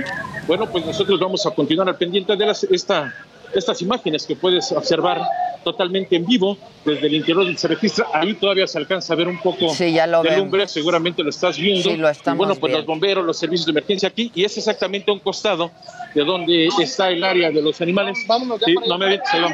No, me es que no te deja, no, es que ya vámonos. Es que ya vámonos. Es que no te deja, Bueno, pues. Ya vete, vivo. ya. Israel, ten cuidado, salte Claro y sí. te agradecemos mucho. Ya no, no te arriesgues más, Claro salte. que sí, al pendiente, claro que sí. Gracias. Gracias, Israel. Este sí está fuerte. Sí, sí, está claro. fuerte. Qué bueno que ya se salió Israel. o sea, apostando el físico. Empezando a... No, yo ya me estaba poniendo muy nerviosa. Adela le va a gritar, salte Sí, ya. ya. Sí, sí, sí. Salgas. Este, híjole, sí estuvo fuerte. Te quiero ver, guapo. ¿Me quieres ver? A ver, bonito. Tenemos, tenemos imagen por ahí de cómo Niño estaba vestido ayer en el evento de GQ, que estuve por ahí, pues haciendo entrevistas en, en la alfombra azul de la entrega del hombre del año de GQ, así que Pues veamos la imagen si la tienen por ahí. ¿La tienen o no, muchachos? que Por ahí la quieren tener muchas que ya te vieron ayer. Mira. Qué guapo. Ay, wow. Completo de Dolce Gabbana. Pero están en tu Tus Instagram. A mí no me gustó el traje, la verdad. No, Sí, está muy. Ahí va. Póntelo. Ay, Uy, tú Carmen. No no me trates de echar de cabeza. Está muy largo el saco para mí. O sea, es que el saco se ve que Sí, es largo, es largo, muy largo. es largo. eso. Bueno, es otro Pero estilo. sí te falta Ah, estilo, claro. Casarín, entonces. Un poquito. Pero a ti sí No, te yo lo que dije es que está transgresor. Dije que había gente que iba vestido un poquito más conservadora. y este look, pues un. Míralo. Mira, ve qué largo está el. Por eso. Regina hablando, no, se ve padrísimo. A mí me encantó. A mí ¿eh? también me encantó No eso. dije que Jimmy estuviera mal, simplemente dije el. Pero a ti te gustó el Jimmy o no? A mí sí me gustó. A mí, claro que me gustó. ¿Por qué lo echó? No, me dijo que no, y ahora- Y traía detallito Sí, acá, traía detallito de perlitas y todo, muy Harry Styles o muy Timothy Chalamet. mi- muy Parecías muy Timothy. One Direction. Sí, ¿verdad que sí? Muy One Direction. O muy BTS también. Ajá. Bueno, pues véanlo, las fotos en el Instagram del Jimmy. Oigan, Espectacular, Jimmy. este, Sí, señor. tenemos invitadas, muchachos. Tenemos invitada Claudia. Está, Claudia Patricia Reyes Cuevas es subdirectora de Mercadotecnia, División Congelados Hola. y Hola. Retail en. Grupo. Verdes. Claudia, ¿cómo estás? Bien, ¿y ustedes? Bien también. Bienvenida. Acá está. ¿Dónde, la- dónde me pongo? Mira, ella ¿Acá? trae saco largo también. Sí. Se ve padre padre. el saco. Ah, Muy pues bien. donde quieras, mi querida Claudia. Oye, cuéntanos de este semillero Nutriza. Bueno, Con te Grupo poco. Verdes, ¿qué, qué están haciendo? Mira, para nosotros en grupo es súper importante el tema de la igualdad de género y estamos en línea con la Agenda Llegaste al 2030. lugar apropiado. Sí, totalmente. Totalmente.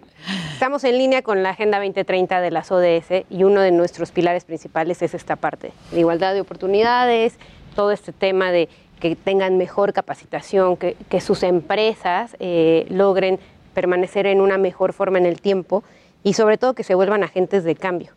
Y con parte de Semillero lo que estamos haciendo es eso, brindarle a las pymes lideradas por mujeres esta parte de capacitación y mentoring aliados con Victoria 147.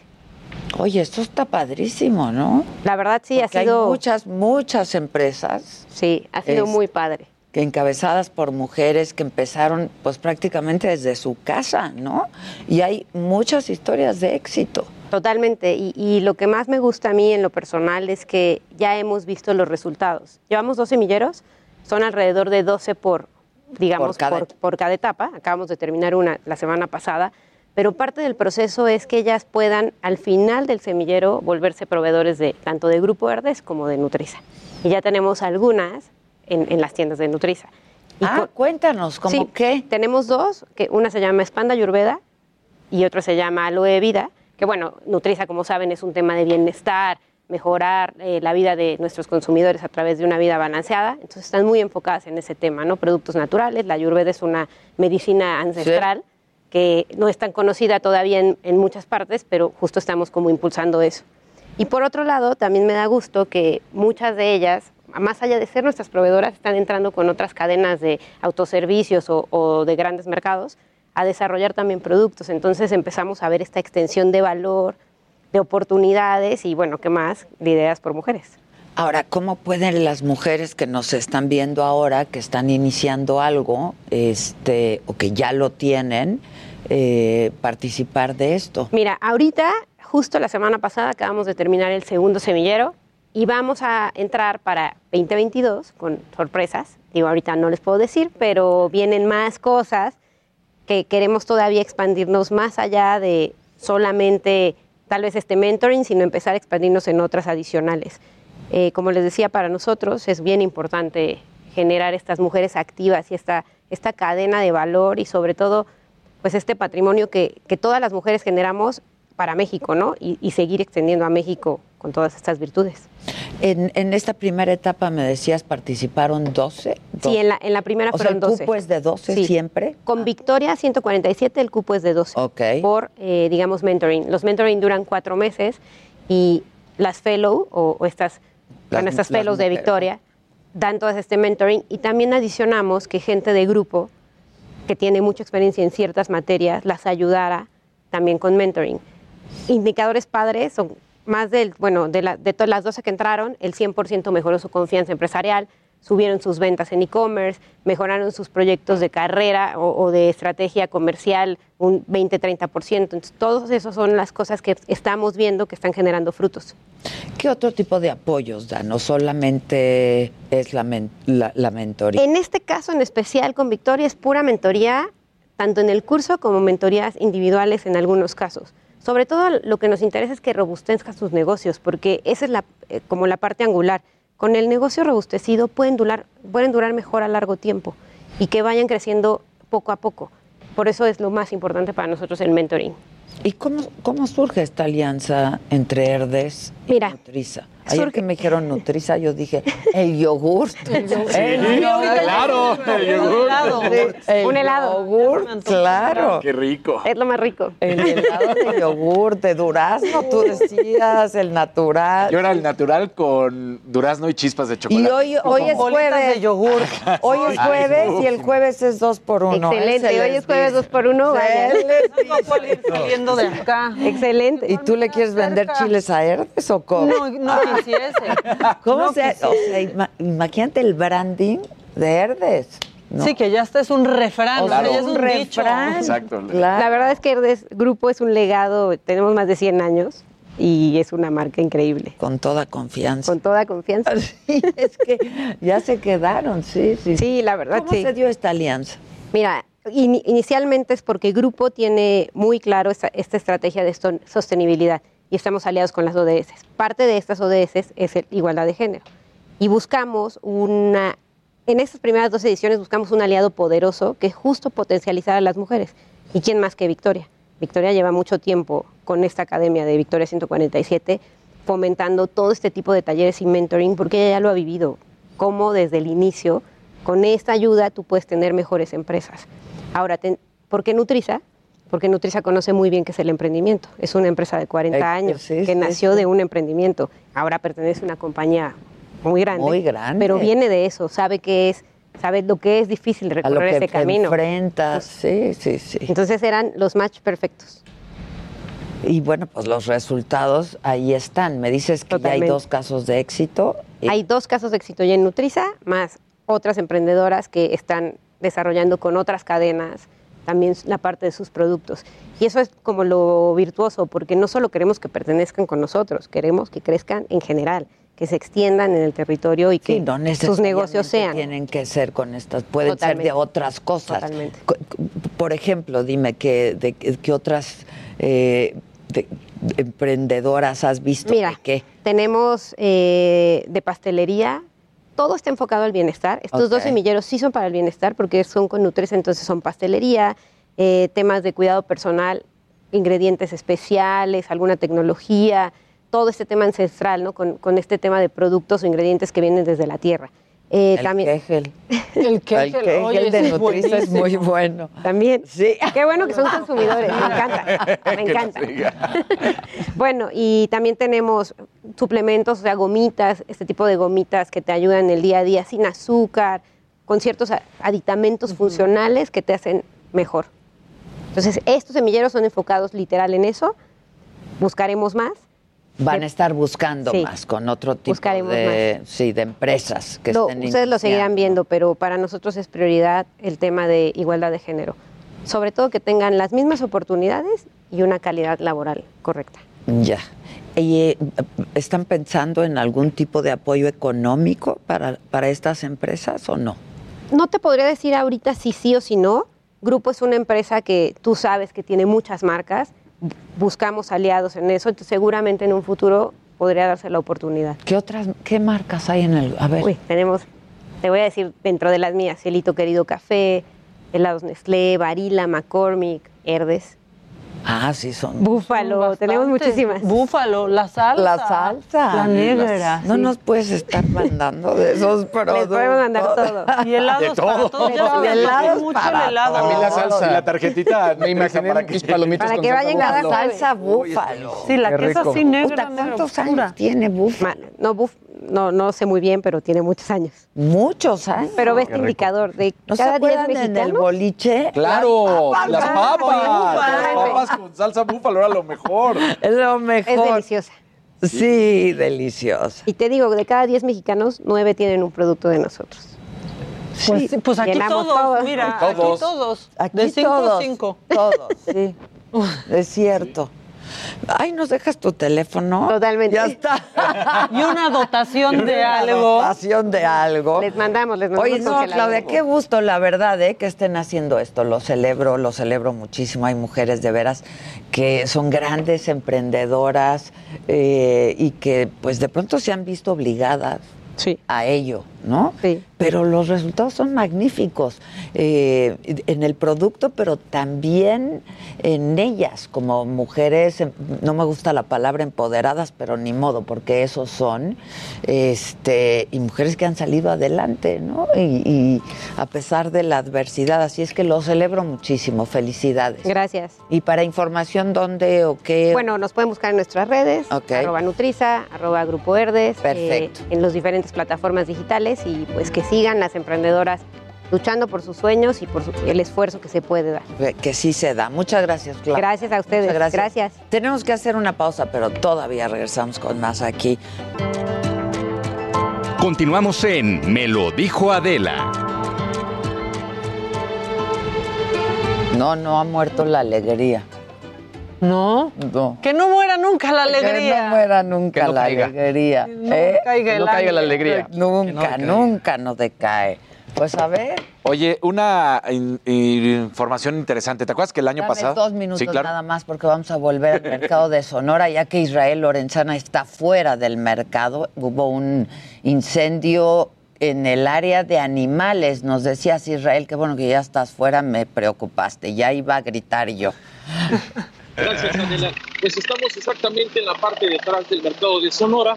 Estás observando cómo ya toda esta zona está delimitada por elementos de la Secretaría de Seguridad Ciudadana. Gran parte son del agrupamiento femenil, quienes han llegado a apoyar las maniobras por parte del heroico cuerpo de bomberos. También ha llegado gente de la alcaldía Venustiano Carranza, quienes ya están checando en estos momentos exactamente qué es lo que ocurre. Seguramente alcanzas a observar en la parte alta del mercado, bueno, pues cómo están algunas personas todavía apoyando a los servicios de emergencia están eh, pues precisamente intentando controlar este incendio, el cual hay que decirlo, ya está saliendo humo blanco y eso por supuesto es una muy buena noticia. Así que bueno, pues continúa la labor por parte de los servicios de emergencia. Hasta este momento todavía no se habla de personas lesionadas, los bomberos continúan aventando chorros de agua en la zona alta de este mercado de Sonora, por supuesto icónico de muchísimos años este mercado de Sonora, que además también ya ha sufrido algunos incendios. Lo único que sabemos es que todo comenzó en la techumbre de este mercado de Sonora que está ubicado entre la avenida Fray Servando y la calzada La Viga.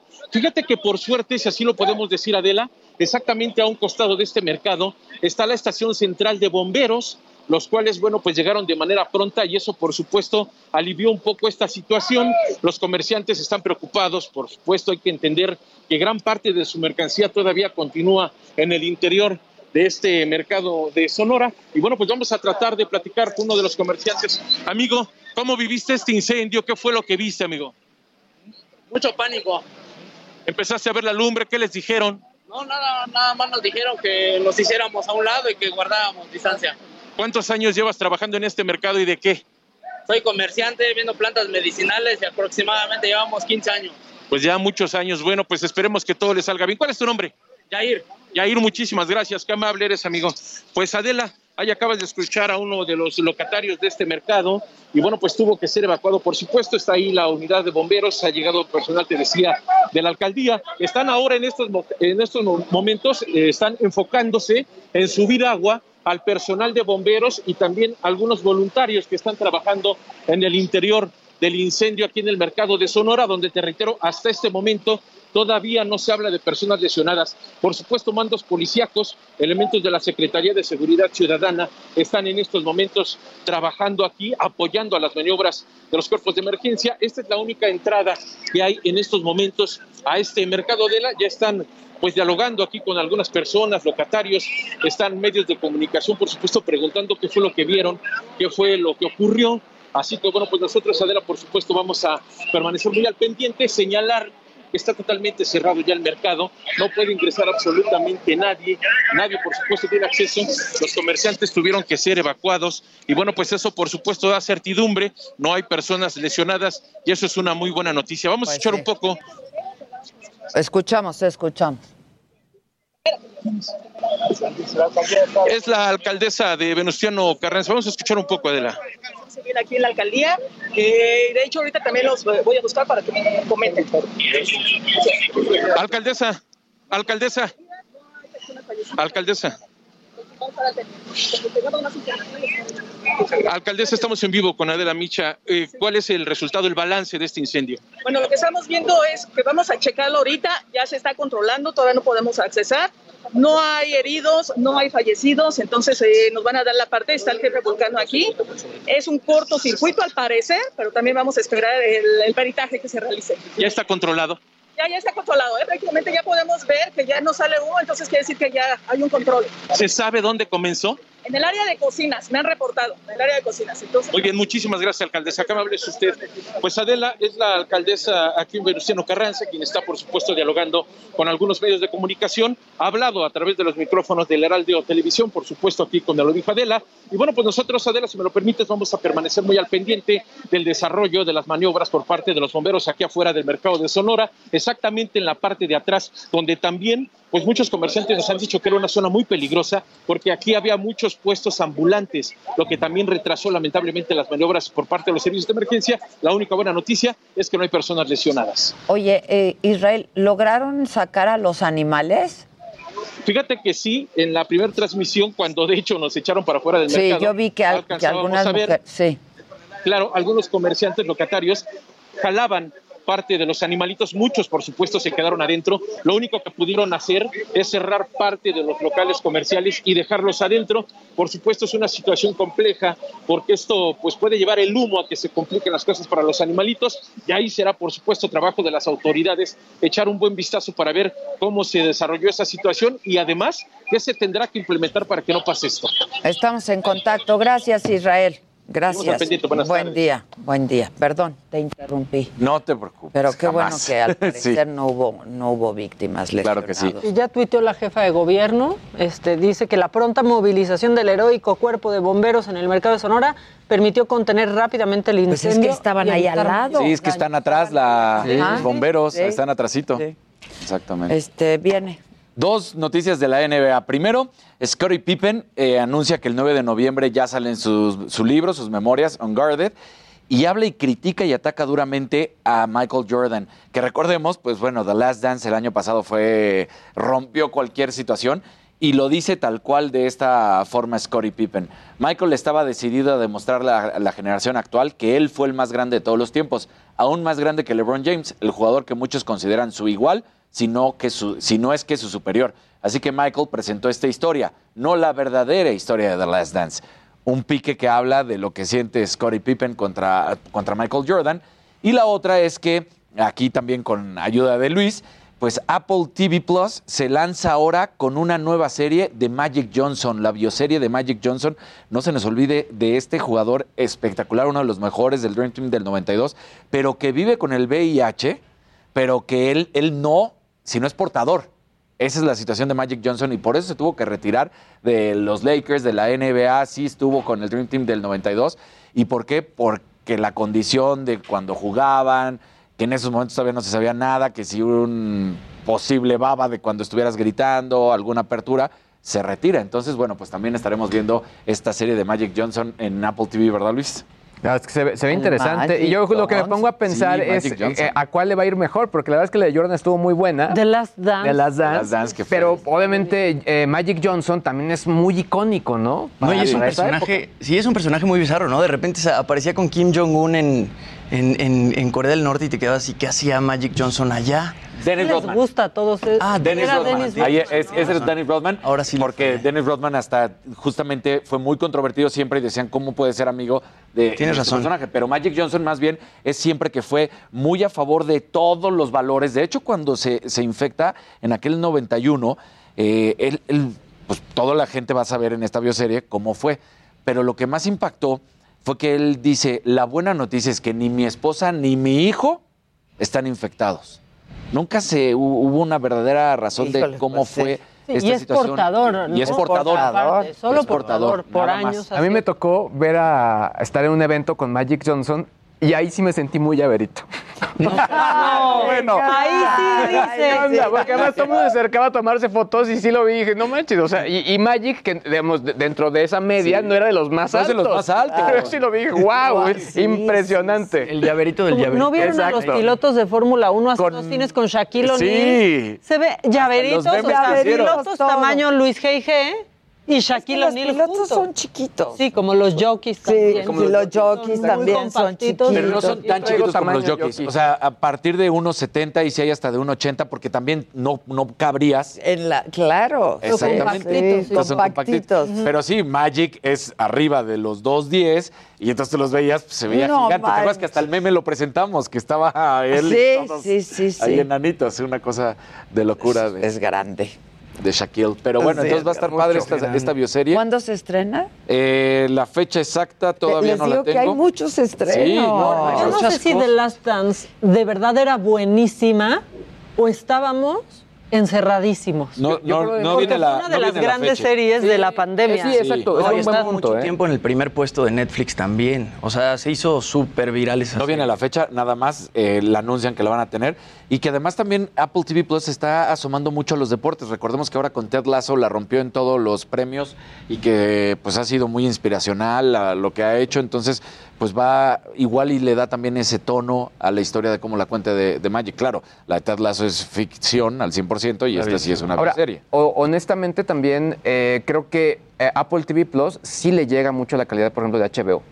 O sea, hay unas producciones muy Ah, buenas, sí, no sí. todas. Defending unas- Jacob. Eh, híjole. Ay, es brutal. Esa es Ah, esa es buenísima. buenísima. No, hay Apple unas TV. muy, muy Sí, buenas. Oye, Y yo, de hecho, hablando también de series, ya me pe- empecé a entrar con la de, la de Maradona, pero me llamó mucho la atención porque eh, Álvaro Cueva la supercalificó. O sea, sí dijo que era como lo mejor que se ha hecho a nivel Latinoamérica.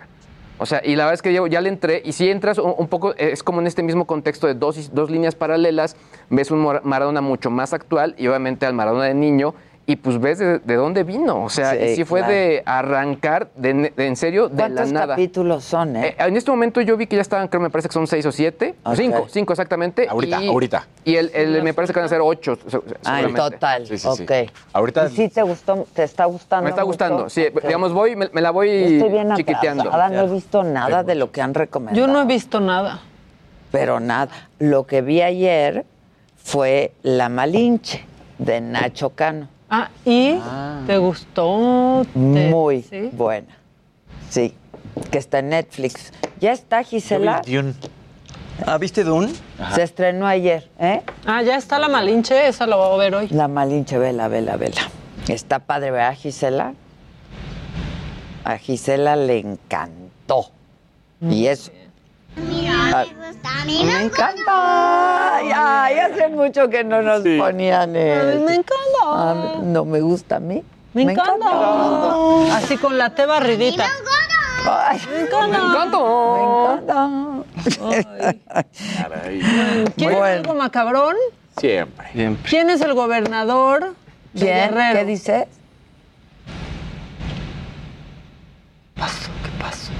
Sí, no, lleva 10 a- eh, llevaba 10 años haciendo la Malinche.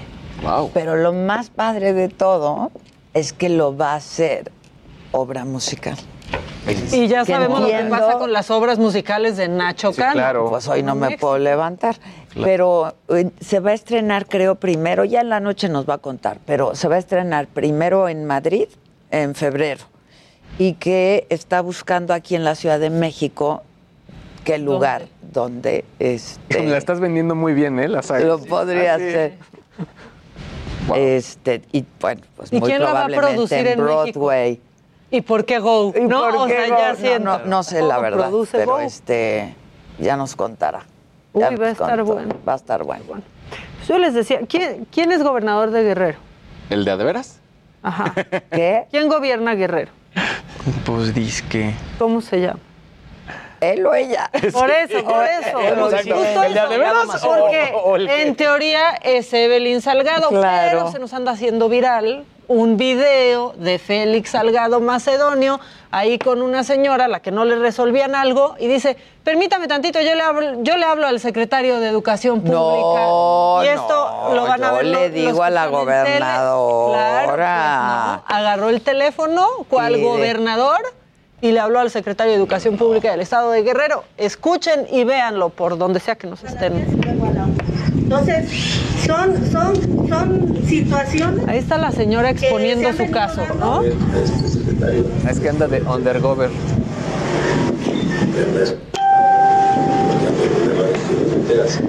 Dicen que nos citaron a las 9, luego A las 10 y ahorita a la 1.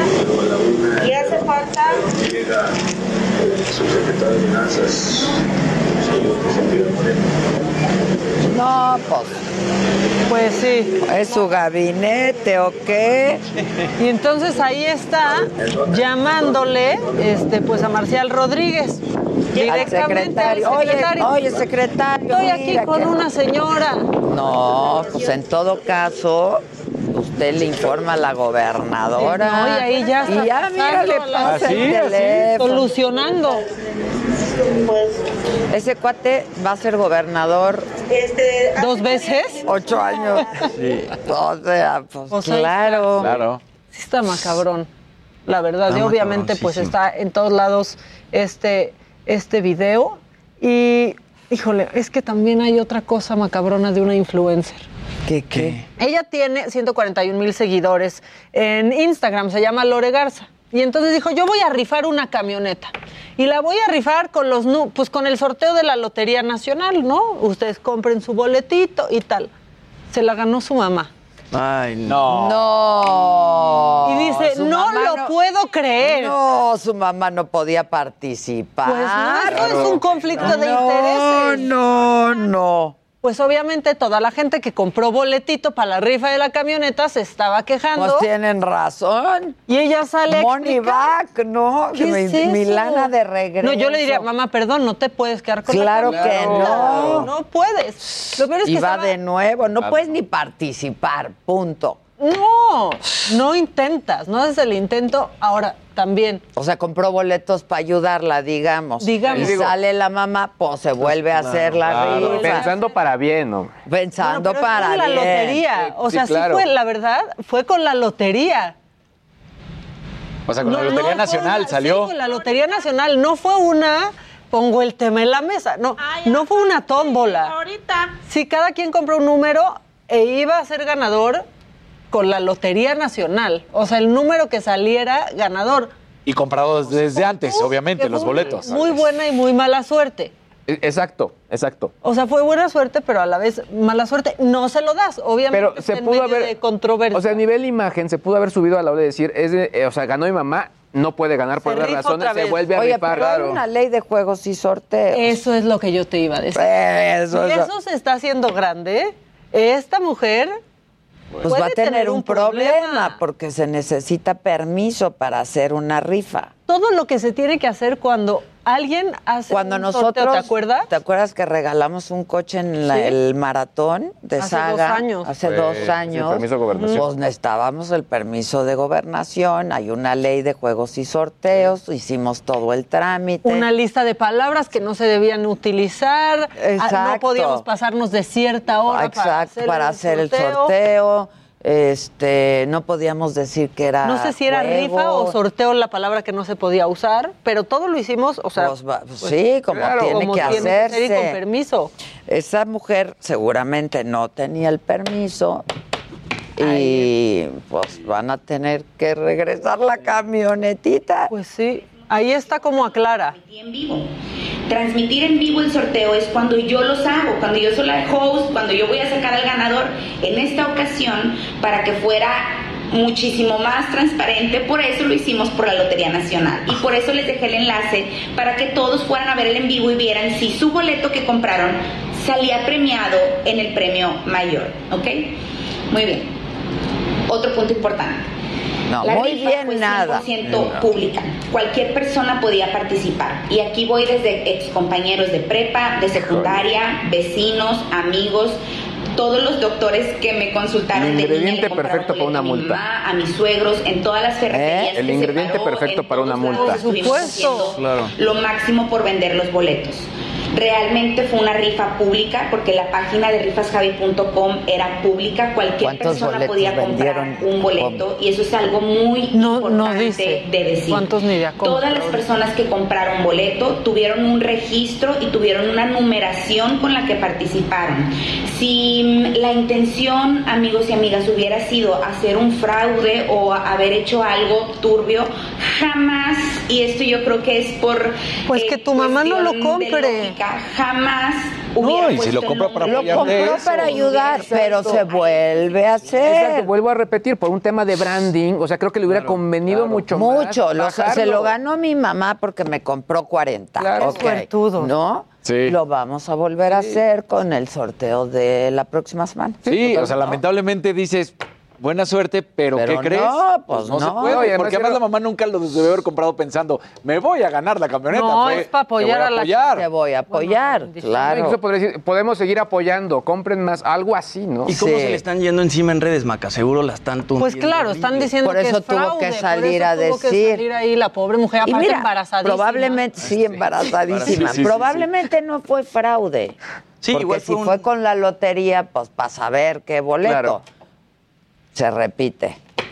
Claro. La neta. Sí, es- así es, tendría que ser. O sea, claro que cuando estábamos en, en el, con el coche en, en la saga, pues todos queríamos y pues no se puede. No, y se tuvo que seguir toda una dinámica que nos marcaron para que pudiera Claro, hacerse. No, históricamente uno de los medios que me ha tocado, ese tipo, ¿no puedes participar? Digo, se lo ganó Jasbet, pero no importa, ¿no? Ya es criticando, no me dejaron participar.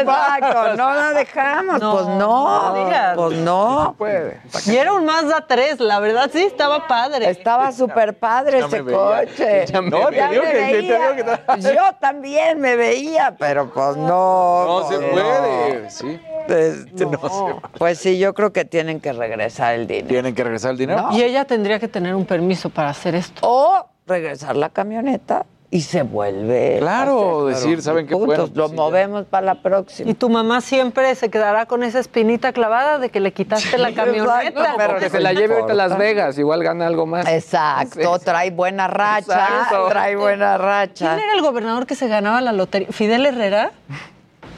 ¡Claro! Fidel Herrera se la ganó no sé cuántas veces la lotería. Exgobernador de Veracruz. Sí, claro. Se ganaba la, La lotería ahí. Cuánta suerte. de Veracruz. De Veracruz. Veracruz. Así como, ¡ay! Ay, Mira, mire. Como que no quiere la cosa sí, y sí, ganaba. sí. Otra vez. Otra vez. Ah, caray, soy yo. Chale. Ah, caray, soy yo. está macabrón, la. ¿Ustedes compran lotería? De vez en cuando. Mi papá sí es un eh, así asiduo de cada viernes o martes. ¿Y siempre el mismo número? Sí, sí tiene su Siempre número. el número. ¿Y se ha este- sacado algo? Sí. Sí. Pero cuando haces sumas y restas, Claro. obviamente Claro. mucho O sea, más, de- pero, te ha costado más. Claro, pero sí, sí. O sea, se ha ganado. Creo que uno de los más grandes premios fue como de 200 mil pesos. que- Ay, eso Órale, es no está mal. bien. No, no, por eso. Pero, Yo ni el Exacto, reintegro. es lo que te- pero él sí va. Te digo. Cada martes o viernes, no sé cuál ¿No de te los la días, has sacado? Desde hace comprar. más de 30 años. Sí. Por eso dices, No. pues sí, sí se ha comprado y ganado, pero Sí, también ¿Por qué cada... te reíste? Se rió porque le dije que si él no se la ha sacado. Mira la de la. Ya, de veras. ¿No te lo has sacado nada? ¡Ay, Daniel, sin entender! Ay, bueno. ¿Compras lotería? No, yo no. Por ¿Sabes eso cuál no no se me la he sacado. Exacto. ¿Sabes cuál me Ya gusta más a mí? sácatelo. Ya me la voy a sacar. Anímate. El de los numeritos, para no decir la marca. ¿El bingo? No, bueno, pues el, el melate. Ese me gusta Ah, más. a el melate, Ese compro sí, yo más. sí. Mi papá pedía luego el melático. ¿Qué es eso? Que te lo ya son daba los la números. computadora. Ajá. Ah, yo- Entonces tú llegas y dices, dame un melatico y ya no te tienes que preocupar por Por escoger los tus números, numeritos, sino ya, el que sale. ¿Sabes qué? Enfrente de Televisa, Junto a Rancy. junto al Ranci, había El un, Ranci. un, un un expendio, un Ajá. kiosco. Y de repente sí llegábamos a ir y ya sabes, la compran, pero pues ni nada. ¿Se No, na- del ahí- rascale? ahí sí Era creo que- ¡El! El, el que más he ganado es el de 20 pesos, así tal cual. El 20 sea, dices, bueno. no, bueno. pues ¿A ti te gustaba el rascale? ¿Qué? Ya no se le puede preguntar, compañero. No, pero yo soy un caballero, no puedo responder Ah. preguntas. Era buenísimo. Buenísimo. Y buenísima va a estar hoy la saga, si es que no dejen de verla. Nacho Cano va a estar bien padre en Ay, entrevista Nacho Cano. Y pues eso, nos vemos mañana a partir de, todavía mañana es viernes. Mañana ya es viernes. 9 de la mañana y comenzamos a escucharnos a las 10 en punto de la mañana en toda la cadena nacional de radio. Y, y mañana también viene Doña Vergalles, Gis. ah, no. No, no viene Doña Vergalles. Pues por Pero favor que- traigan sus cosas mañana. trae Sus mucho- útiles. Y tú trae, ¿no? Gadgets. Don Vergalles Ok. trae, Don Ok. Vergalles. No, pero me dice Gisela que vienen muchos guapos mañana al programa. Nosotros. ¿Más? Muy bien. Más, o sea, aparte- Exacto, más. Ay, qué bonito es este programa. Gracias, bye. Heraldo Media Group presentó Me lo dijo Adela con Adela Micha.